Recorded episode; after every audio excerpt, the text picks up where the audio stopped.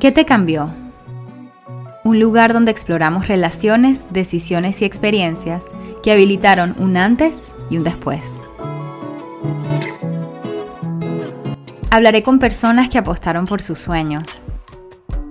¿Qué les hizo que escogieran esto que tanto aman? ¿De qué forma esas pasiones han filtrado sus relaciones? Esto y mucho más aquí en ¿Qué te cambió?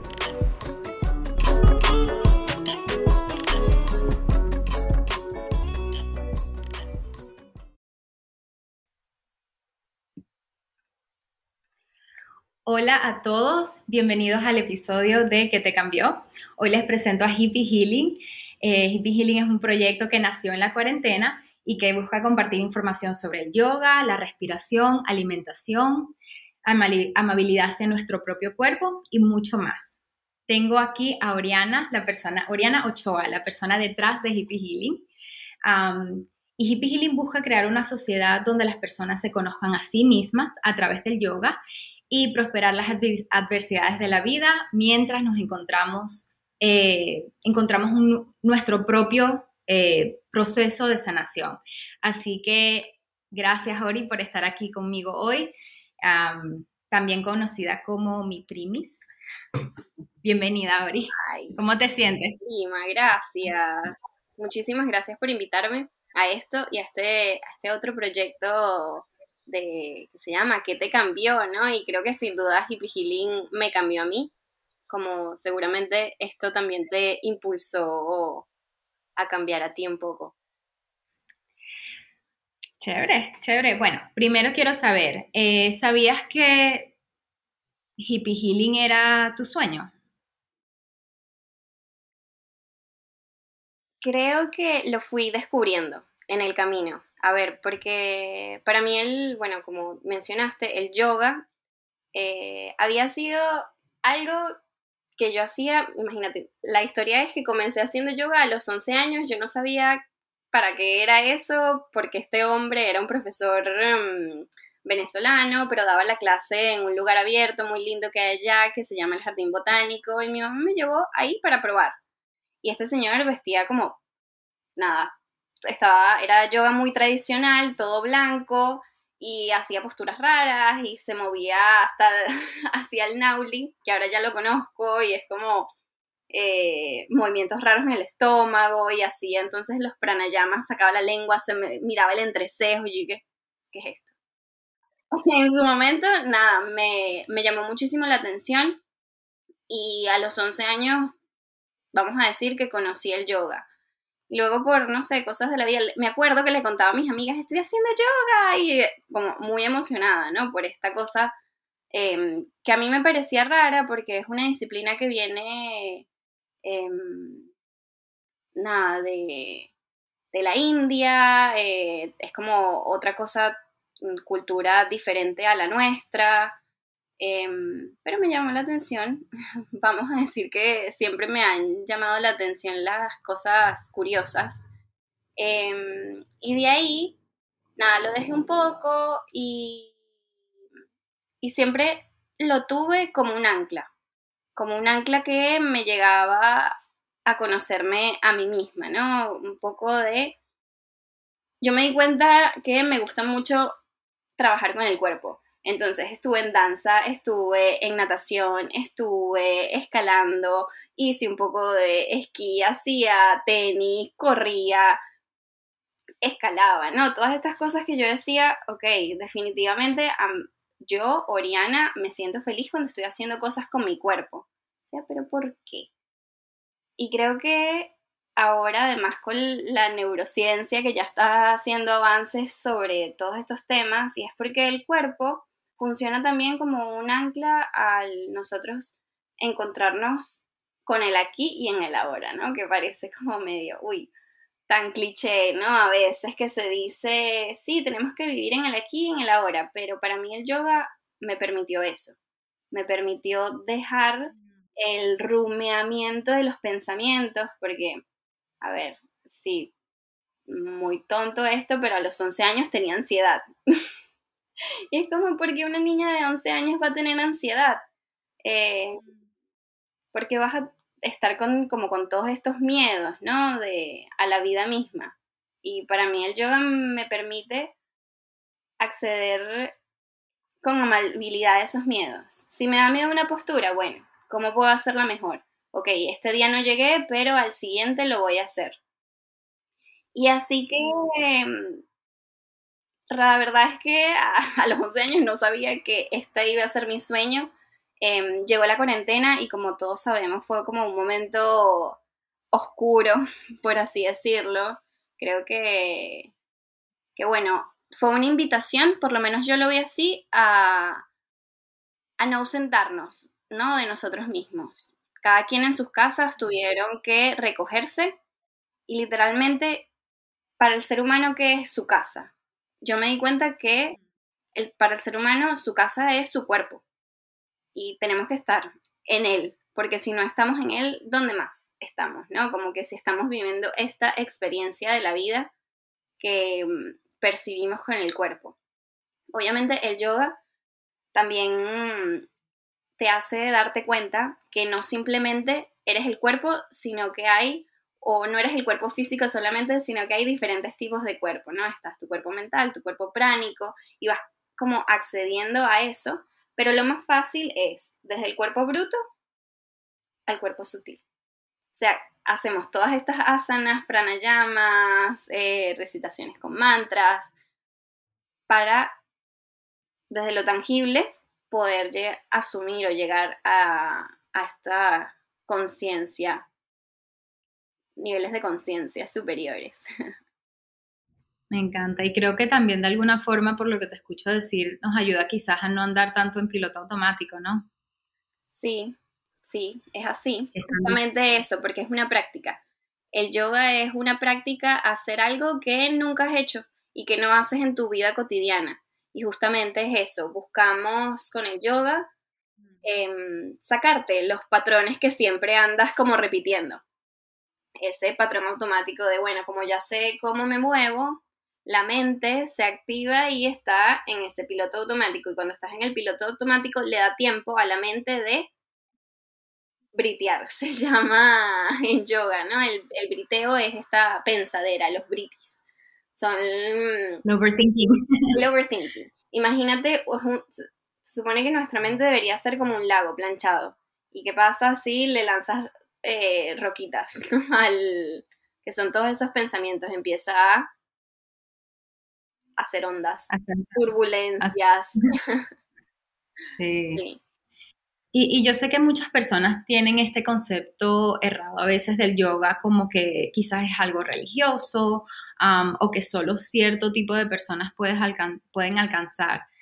¿Qué le dirías a estas personas que, que, quizás tienen un interés de sanar ciertas cosas o de quizás dejar ese, no sé, dejar atrás el overthinking o, necesitan quizás eh, tener un poco más de conciencia sobre sus cuerpos. Sí, a ver, yo diría que el yoga no es una religión, es un es una visión de la vida, eh, así incluso está, a ver, desde el, desde la India, ¿no? Por así decirlo, se crearon, em, en algún momento se sistematizaron unas visiones, seis visiones, yo, eh, los darshanas. Em, pero no es, una, no es una religión. Lo que sí no puedo decir que no es, eh, es que nos invita a, a, conocernos, ¿no? A conocer como nuestro ser, y para mí el ser sí es algo divino. Entonces, te conecta con esa parte divina dentro de ti. ¿Cómo? Sí, es como es un proceso espiritual, es como la espiritualidad de nosotros, pero no, religioso. Sí, viste como que, por lo menos para, para mí, todos los profesores que he tenido y lo que leo, no habla sobre una religión, o sea, todas, además, es la India, es como muy abierta a todas las religiones, por eso tienen un montón de dioses, ¿no? Por así decirlo, representación. Lo interesante es que son representaciones, son avatares, porque hay un solo Dios, o sea, como que hay un solo Dios. Incluso, bueno, si te vas un poco más allá, personas budistas que no creen, o sea, el budismo es no creen, no hay Dios para el budismo, pueden practicar yoga para acceder a ese, a ese mismo fin. Y ese mismo fin del yoga y toda esta práctica es darnos cuenta o llegar a la autorrealización del ser humano. Y para eso hay muchas formas de accederlo, ¿no? Por eso también están abiertos. Eh, mm. Mi profesora, esto puede ser como tabú, pero no va a, no va dicho a ofender a nadie. Eh, mi profesora dice que, Jesús era un gran yogi. Y yo lo creo así, porque si hay solo una verdad y el yoga promueve toda esta toda esta creencia de, bueno, la no violencia, trata bien a tu prójimo, el amor como además fuente universal que te conecta con lo, con lo supremo. Claro que sí. Jesús era un gran yogi. Jesús es un ser humano que tenía miedos, pasó por sus procesos, tuvo que lidiar con ellos lo mejor que pudo. Eh, y que es, o sea, que es Jesús para, para el cristianismo una, una representación de, de, Dios, ¿no? Dios es el Hijo de Dios. Del amor, sí. Así es. Me encanta. Y quiero saber, Ori, ¿qué experiencia tú recuerdas que fue la más difícil en tu vida y cómo el yoga te ayudó en ese momento? Mm. a ver, yo creo, em, yo creo que he tenido varias experiencias como difíciles en la vida, creo que todos, además, no es como para yo dármela de víctima acá ni nada por el estilo, sino que yo creo que muchas, o sea, que todos, en verdad, los seres humanos, em, pasamos por cosas, ¿no? Pasamos por diferentes cosas, em, que pueden ser muy difíciles y, y, además también depende de la manera en cómo las vivamos. Em, pero bueno, dicho esto, han pasado muchas cosas en mi vida eh, y no, no quiero, ¿no? Por eso mismo ponerme la de víctima, sino tomo responsabilidad por ello.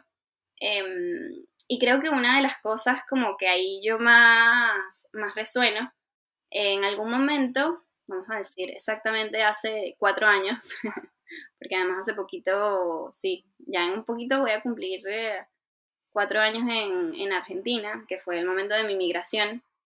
Eh, por cosas de la vida, yo me fui a la Patagonia Argentina, que es un lugar bastante alejado, vamos a decir, de toda la sociedad, pero es un lugar hermoso, lleno de naturaleza, donde es casi como que literalmente la naturaleza te golpea en la cara. Pero la verdad es que sí me sentí muy sola en algunos momentos. Y, y ahí yo decía, nada, la montaña me habla y me dice que tengo que, hacer lo que me hace bien. Y una de las cosas que me hacía bien en ese momento eh, y en este es el yoga. Es hacer yoga, es estar conmigo misma, ¿no? Es estar en esa plenitud con, bueno, sí, me están pasando todas estas cosas, pero me tengo a mí, no me ausento de mí. El yoga me permitía eso. Entonces, exactamente cuál era la, pregunta, pero creo que la contesté. Sí, bueno, era eso, que cómo, qué experiencia ha sido como la más difícil y puedo entender cómo irte a un lugar sola, eh, como allí la soledad te permite conectar en ese momento, ¿no? Contigo misma y con el yoga, o contigo, con el yoga, contigo misma a través del yoga, pues. Eh. Sí, sí, yo creo que bueno, por lo menos el yoga, algunas frases así eh, muy representativas es que a través del silencio, ¿no? Uno, uno conecta con su propio ser y ahí entonces puede más claramente porque, bueno, em, de arte y todo esto que se mezcla, ¿no? Con esta verdad, con esta única verdad que somos como seres humanos. Eh, y, y, hay un poema, ay, no me acuerdo exactamente qué dice, pero es como mm, en el medio, estamos en la fiesta, ¿no? De la vida. Y en el medio de la fiesta hay un vacío, ¿no? Y es cosa mm. como que uno busca llegar a ese vacío que es uno, para darse cuenta que en medio del vacío hay otra fiesta, que es nuestro ser, ¿no? Wow. Y, y es que es así. Muchas veces también a mí me pasa, y claramente vivo en una ciudad y el ajetreo y la vida y el trabajo y tengo que correr para acá y tengo que hacer esto, tengo que vivir la vida adulta. Em, me doy cuenta de eso, de esa como agitación mental y, es como ya va, no me estoy pudiendo ni siquiera escuchar a mi yo real, a mi verdadera identidad. Porque por lo menos en el yoga se habla mucho de la identificación y la identidad real. Siempre nos estamos identificando con lo externo, con lo afuera, con todo lo que pasa. Y ahí es mm. cuando está el ruido. Pero tu verdadera identidad es ese silencio, es ese ser, es esta cosa divina que está dentro de cada uno de nosotros y lo creo así. Wow, qué, qué difícil. lo pienso, por lo menos para mí, eso es muy difícil callar las, las voces en mi, adentro, pues. o bueno, las de afuera, en este sentido, en ese, con este tipo de pensamiento, ¿no? O sea, como... Pero creo que como lo dices, si, si logramos hacerlo en lo físico, en la práctica física, eh, poco a poco entonces espero poder lograr esa otra calma, ¿no? Mental. A mí eso me cuesta muchísimo. El yoga es como, y no, no voy a mentir acá y decir que hay prácticas en las que yo estoy pensando en el mensaje que tengo que enviarle a mi jefe o que no pagué la cuenta o que... Pero entonces por lo menos ya uno lo identifico. Eh, hay una cosa, bueno, primero que, que la verdad es que a mí me daba mucho miedo estar sola, o sea, como... Me acuerdo que había una canción que eh, creo que era de My Chemical Romance, acá. Estaba obsesionada con ella. Me encantaba, creo que a ti también, por eso lo digo. Pero creo que la canción dice, I walk alone on an empty street, ¿no? Camino solo en una calle vacía.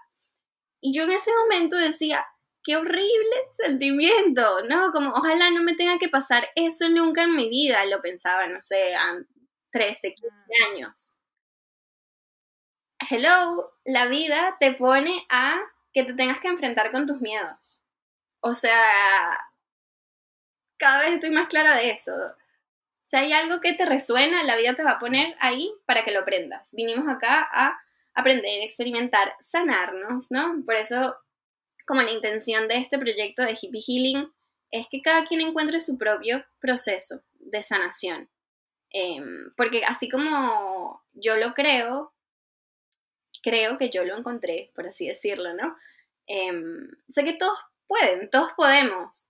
Eh, en algún momento, claro, pasa este periodo de soledad en, en Bariloche, yo digo, nada, me tengo que mudar a la ciudad donde están mis amigos, pero igual hay cosas que si uno no sana, que si uno no ve, que si, yo digo esto mucho, ¿no? Que uno tiene que ver su sombra para conocerla, ver sus heridas y si la herida está, o sea, sí me considero que estaba mi herida.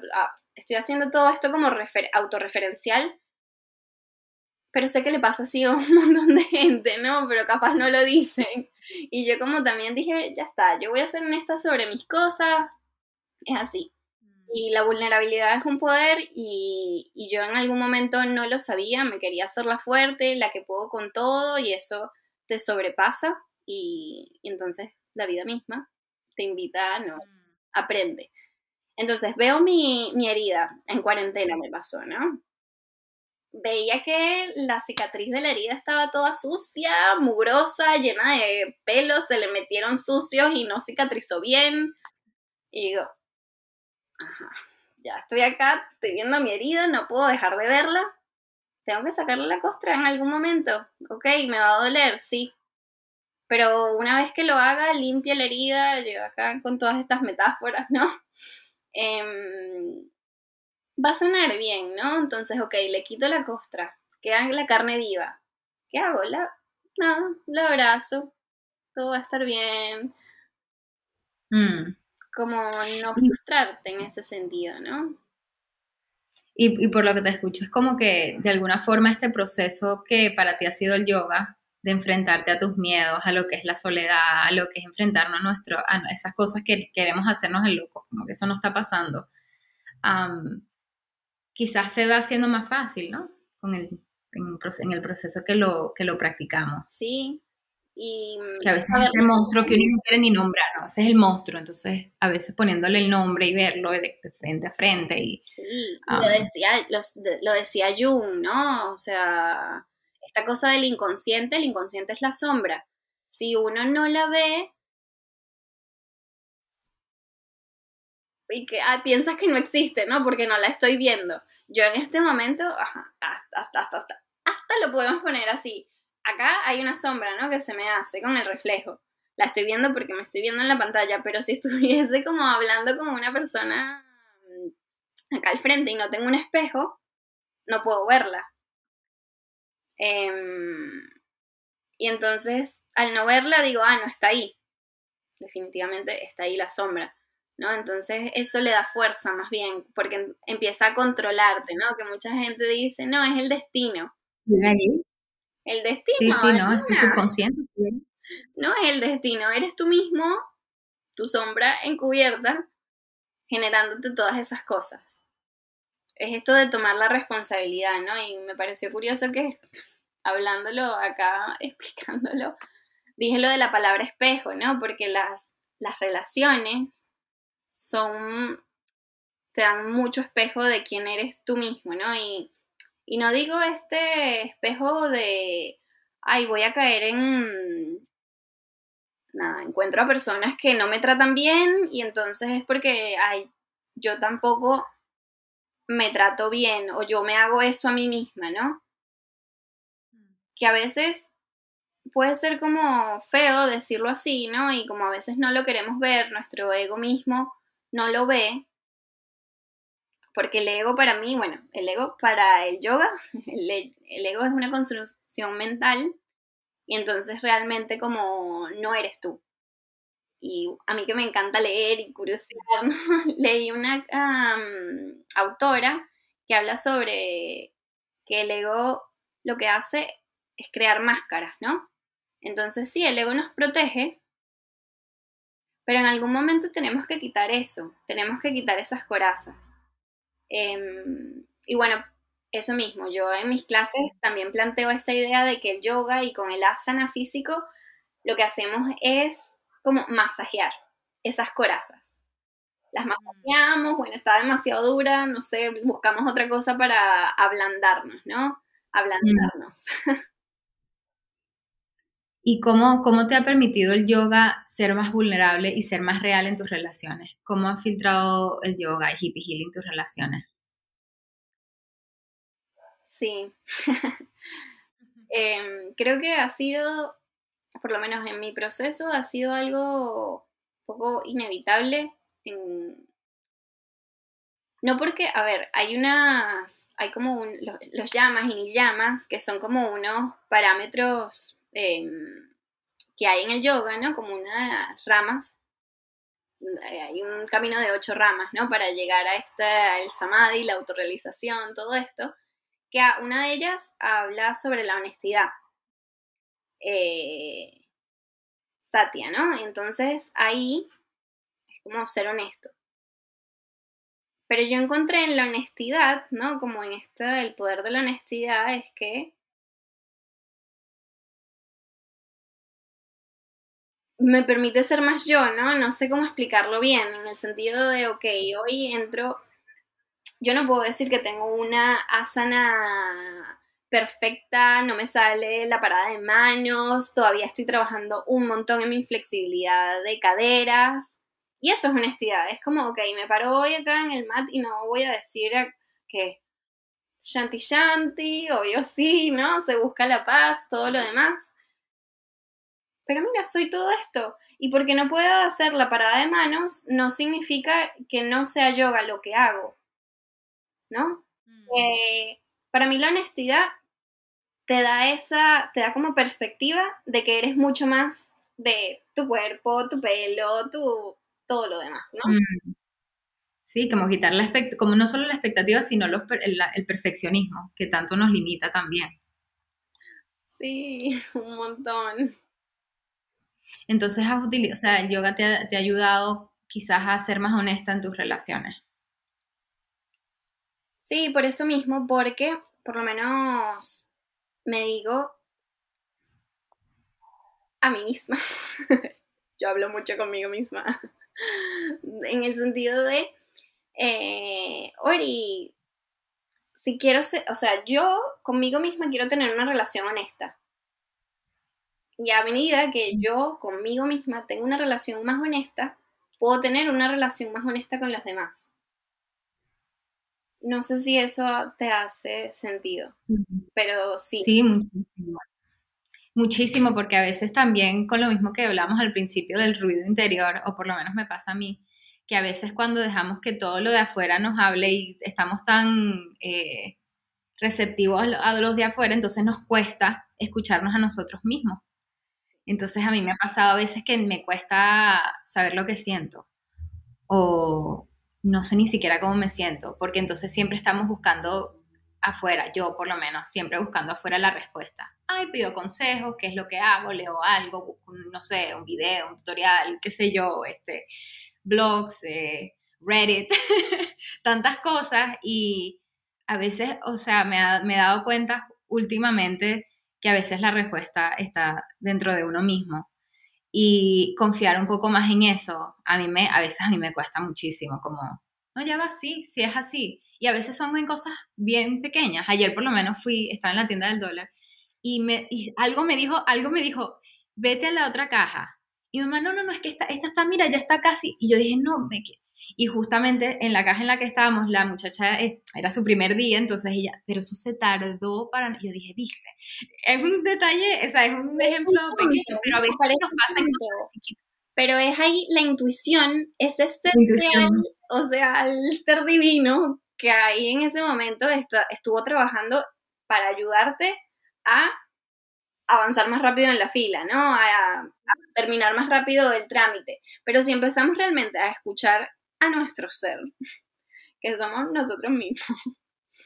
Sí. Es esta parte de la intuición, ¿no? Que se activa, que en el, yoga, bueno, está representado por el, tercer ojo, ¿no? Que no ve la cosa esta física, sino que ve lo más sutil y entonces empiezas a sintonizarte con eso y son como, ah, sí, a mí me pasó una vez em, que tenía una reserva eh, para ver un departamento.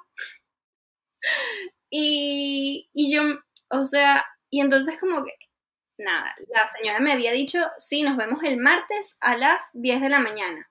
Y yo quería estar puntual y le escribo, como a las 9, 9 y media, hola, ya voy saliendo para el turno que tenemos. Pero estuve a punto de no hacerlo, porque había como un diálogo interno ahí de, ay, no, pero obviamente ya está. Y entonces fue como mi intuición casi que me gritó y no me dijo, escríbele, escríbele y confirma. Fue como, ok, hola. La señora se había olvidado y estaba por yo no sé dónde lejísimo y no iba a llegar hoy. Si yo no le hubiese hecho caso a mi intuición que me dijo que le escribiera, no, hubiese perdido mi viaje con él. Parecen cosas tontas, pero entonces creo que ahí ahí es como uno empieza como a sintonizar, ah, sí, esto es verdad, ok, me muevo por acá, me muevo por allá. Sí, y, lo digo porque eh, en, a medida que uno va confiando más en esa voz y a la próxima vez, o sea, se, se va haciendo más fácil, ¿no? Ser honestos con nosotros mismos, pero cuando nos podemos escuchar, por eso empecé con eso de que, bueno, a veces me cuesta escucharme, porque al no escucharme y no saber bien o no estar bien sintonizada con lo que siento, ¿cómo puedo ser honesto con los demás? O sea, ¿qué sientes? No sé, no sé qué siento, ¿no? Y está en ese momento de, yo, bueno, el poquito de yoga que he podido hacer por Hippie Healing, por las clases, me ha ayudado tanto a centrarme y a, quiet down the voices outside. Y, y, confiar un poco más en lo, que, en lo que soy yo. Y sé que es algo que estamos escuchando más y más, pero qué importante es de verdad practicarlo. Sí. Eh, y en este, y, en lo que estamos hablando ahora, me gustaría saber cómo Hippie Healing nos ayuda a aportar a esta vida tan ajetreada.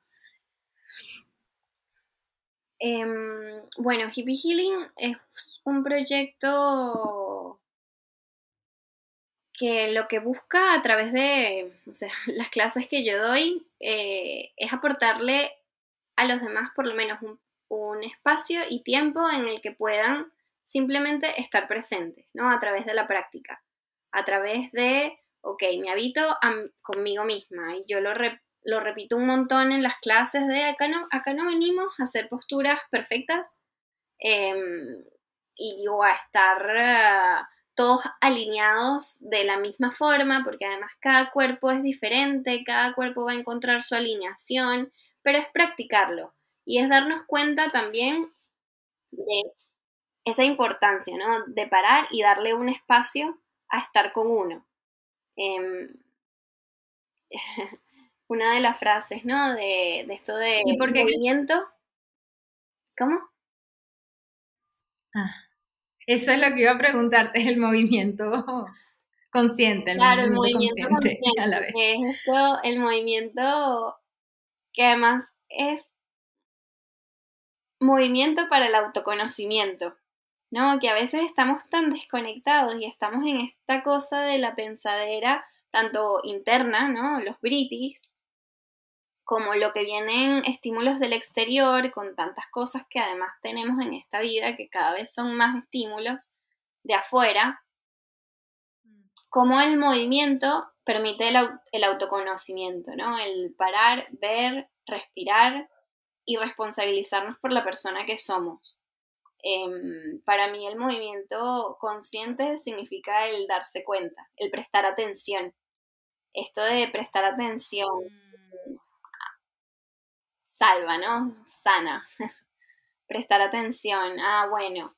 Nada, a veces no nos damos cuenta y, a mí me pasa un montón que estoy en la computadora y tengo los hombros acá.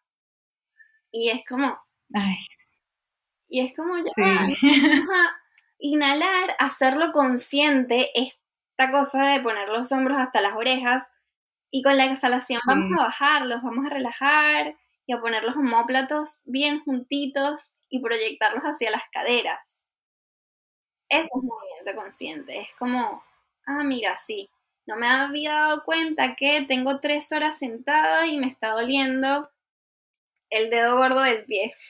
Necesito caminar un momento, ¿no? Es eso. Y por más tonto que parezca,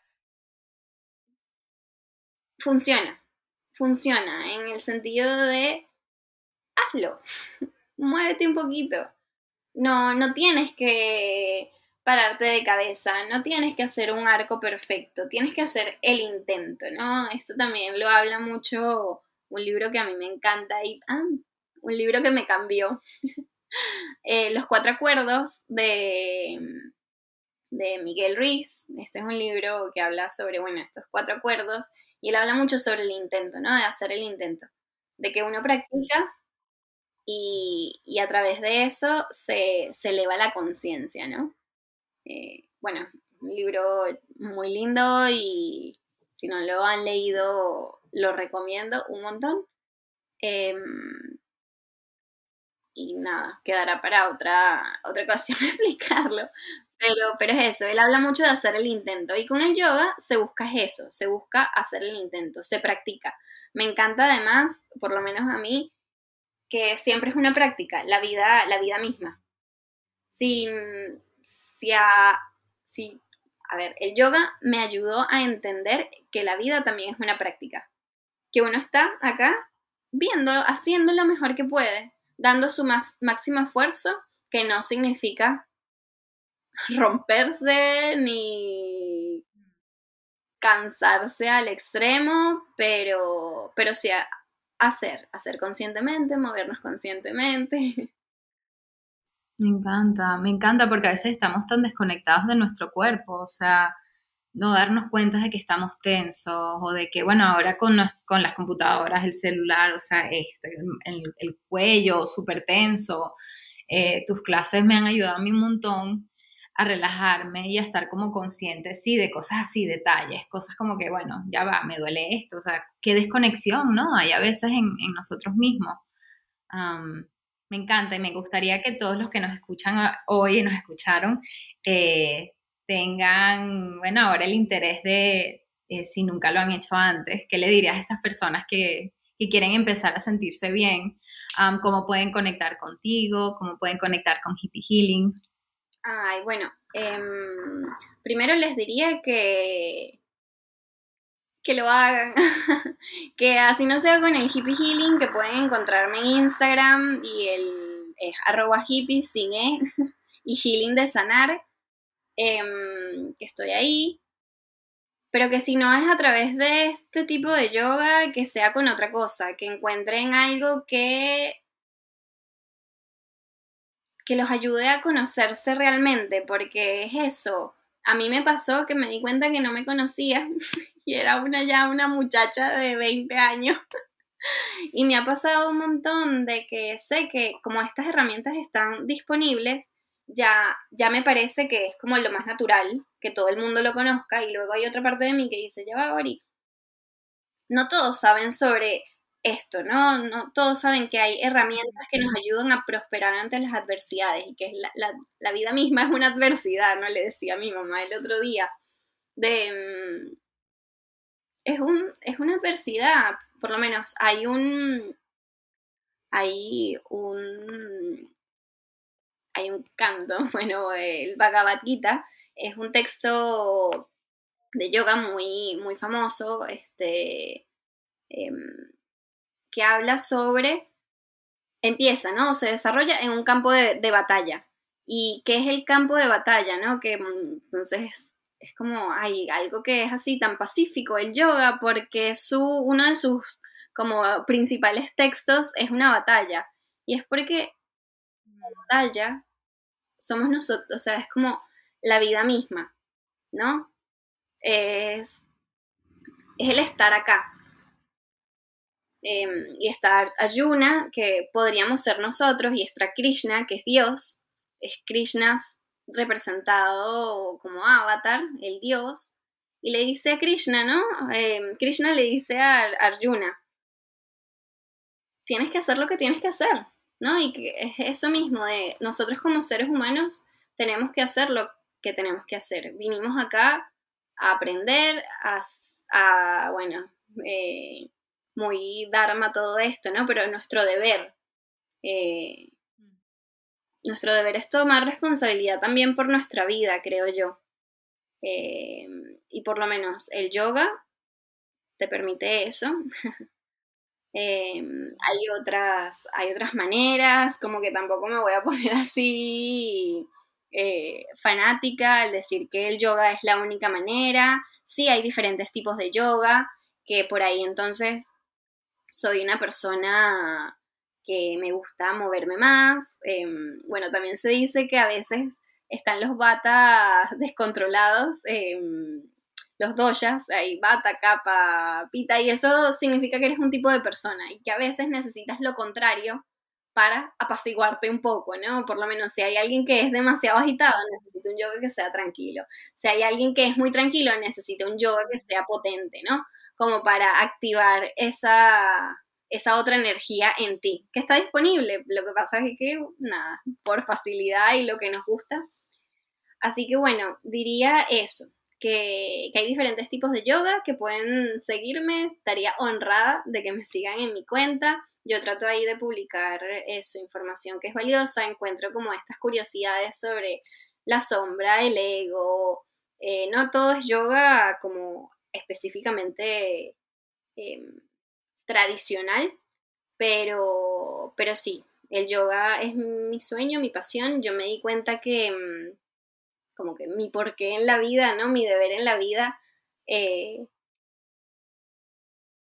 es crear eh, poco a poco, ¿no? Un granito a la vez, una sociedad en la que las personas sean más felices, sean, estén más a gusto con ellas mismas, porque estoy segura que el trabajo se empieza desde adentro y, y si uno empieza a sentirse mejor con la persona que es uno, puedes sentirte mejor con tu alrededor. Wow, me encanta, Ori. Muchísimas gracias por estar aquí hoy y por compartir y por aportar tu granito de arena con este proyecto que es tan importante.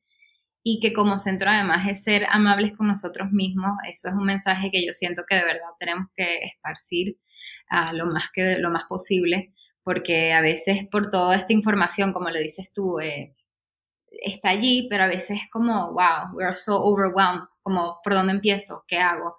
Ah, creo que tu página es un excelente lugar para las personas que estén interesadas en sentirse mejor, uh, por quieran o no hacer el yoga como tal, es información que es súper valiosa y que pueden empezar, empezar por ahí.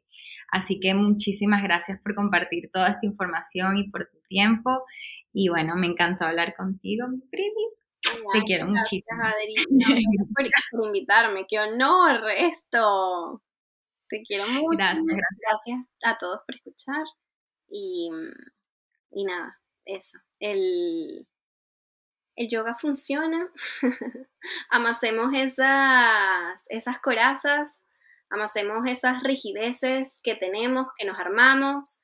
Y nada, seamos un poco más amables con nosotros mismos Em, creo que de ahí nace todo. Si ya el mundo exterior es tan, tan fuerte, tan violento, ¿no? Empieza a ser, sí, empieza a ser suave contigo mismo y luego uno se va a dar cuenta que no es tan fácil, que porque, mm, nada, no, no quiero caer en lo cliché, ¿no? Porque también se ha hecho como esto de, ay, ¿sabes? El positivismo eh, que tiene que ser todo feliz, todos siempre estamos para adelante y es como, somos seres humanos. Así que vamos a tomárnoslos con calma, vamos a ser suaves, vamos a practicar la no violencia con nosotros mismos, porque no lo empezamos así, ¿no? Así que muchísimas gracias. Gracias, gracias. Claro que sí, gracias por estar aquí. Chao.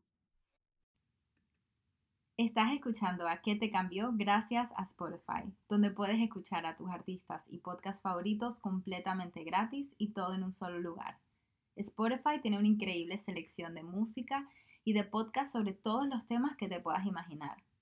Además, con una cuenta premium puedes descargar todo el contenido que quieras y escuchar sin conexión al internet y sin anuncios. ¿Qué estás esperando? Ve y descarga Spotify ahora.